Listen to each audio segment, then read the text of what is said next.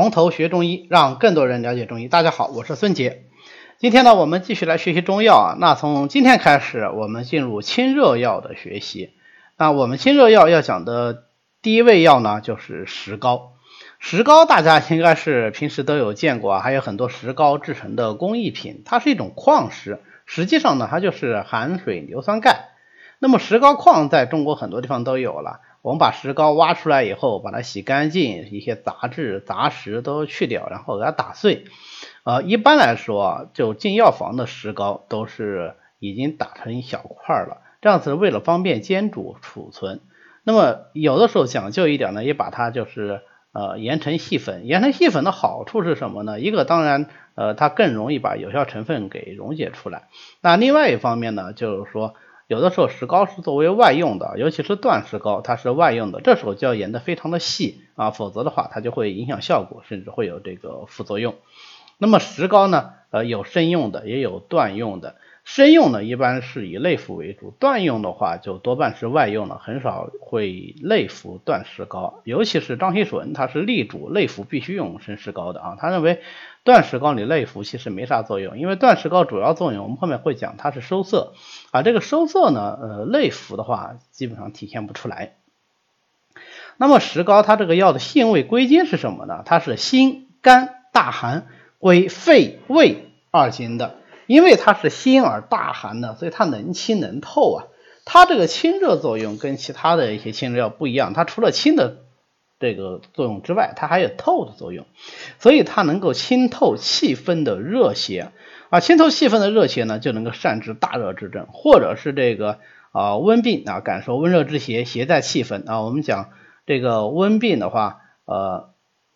有胃气饮血的这个传变啊，如果是燥气分症的话，它的一个特点就是全身的大热症啊，这个时候它可以配上知母，那就是白虎汤啊。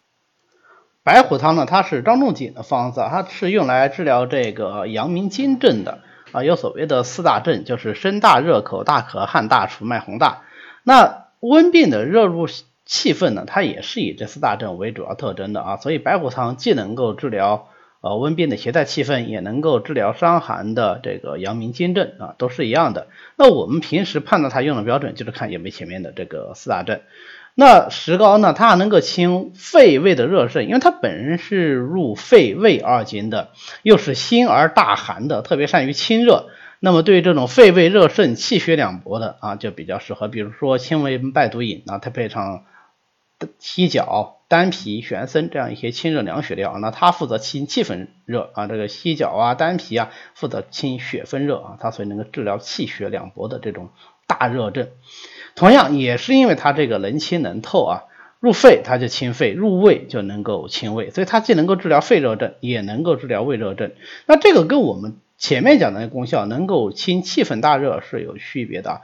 我们讲用它这种清热泻火的作用，清什么气血两薄啊，或者是气分大热啊，这个往往它有全身的热象啊，这病人往往是有高热的症状的，甚至于是长期的高热不退啊，就是西医所谓的这种肌瘤热啊，它会烧一天两天，甚至三天四天这么长时间。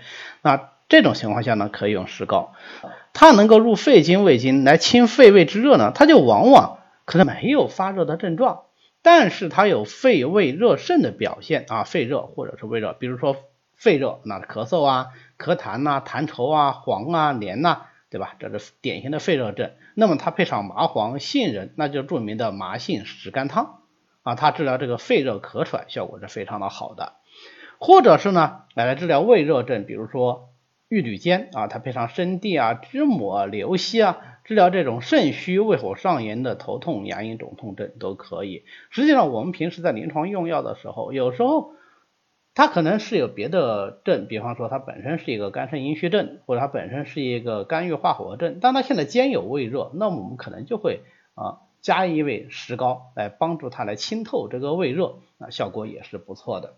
那石膏呢，不仅仅说它是能够清热啊，它还有甘寒生津的这个功效啊。我们知道它前面的性味是辛甘而大寒，甘就能补啊，补在这里，你甘寒的话就能够有生津液的作用，所以它能够生津止渴，配上知母，比方说啊白虎加人参汤，它可以治疗各种消渴症啊，尤其是对于上消和中消啊，因为肺在上胃在中，对吧？对于上消和中消的这个消渴症呢，有比较好的效果。那上面讲的这些，呃，心而大寒，然后能清能透，能清大热，能清肺胃之热，都是讲的生石膏啊。把它断过以后呢，那就是断石膏，也就是所谓的熟石膏。这个断石膏呢，它就有比较好的清热收敛的效果，一般是用来外用的。外用治疗什么病呢？治疗各种苍阳的溃疡不敛，或者什么湿疹啊、水火烫伤啊啊这样一类的症候。好，我们最后总结一下啊，石膏的主要功效，呃。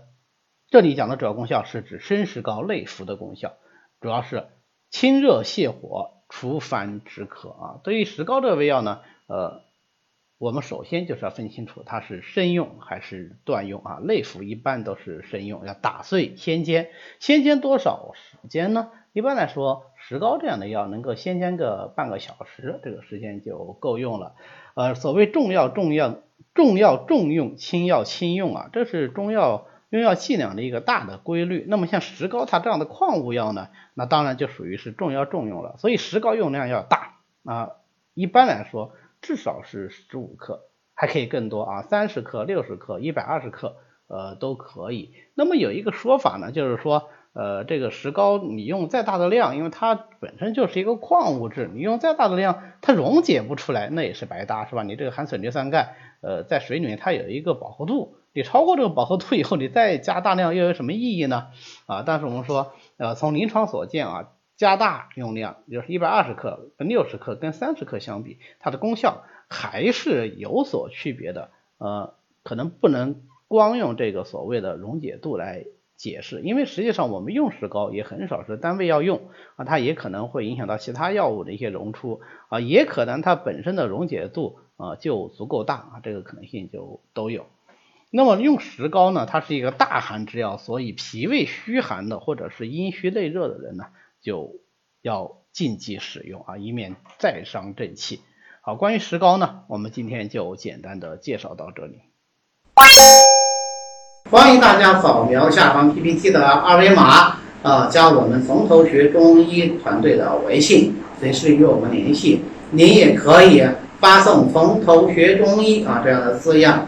给我们的管理员，那么他会拉你入群的，这样你就可以跟其他的中医爱好者一起来讨论中医知识。谢谢大家，我们下次再见。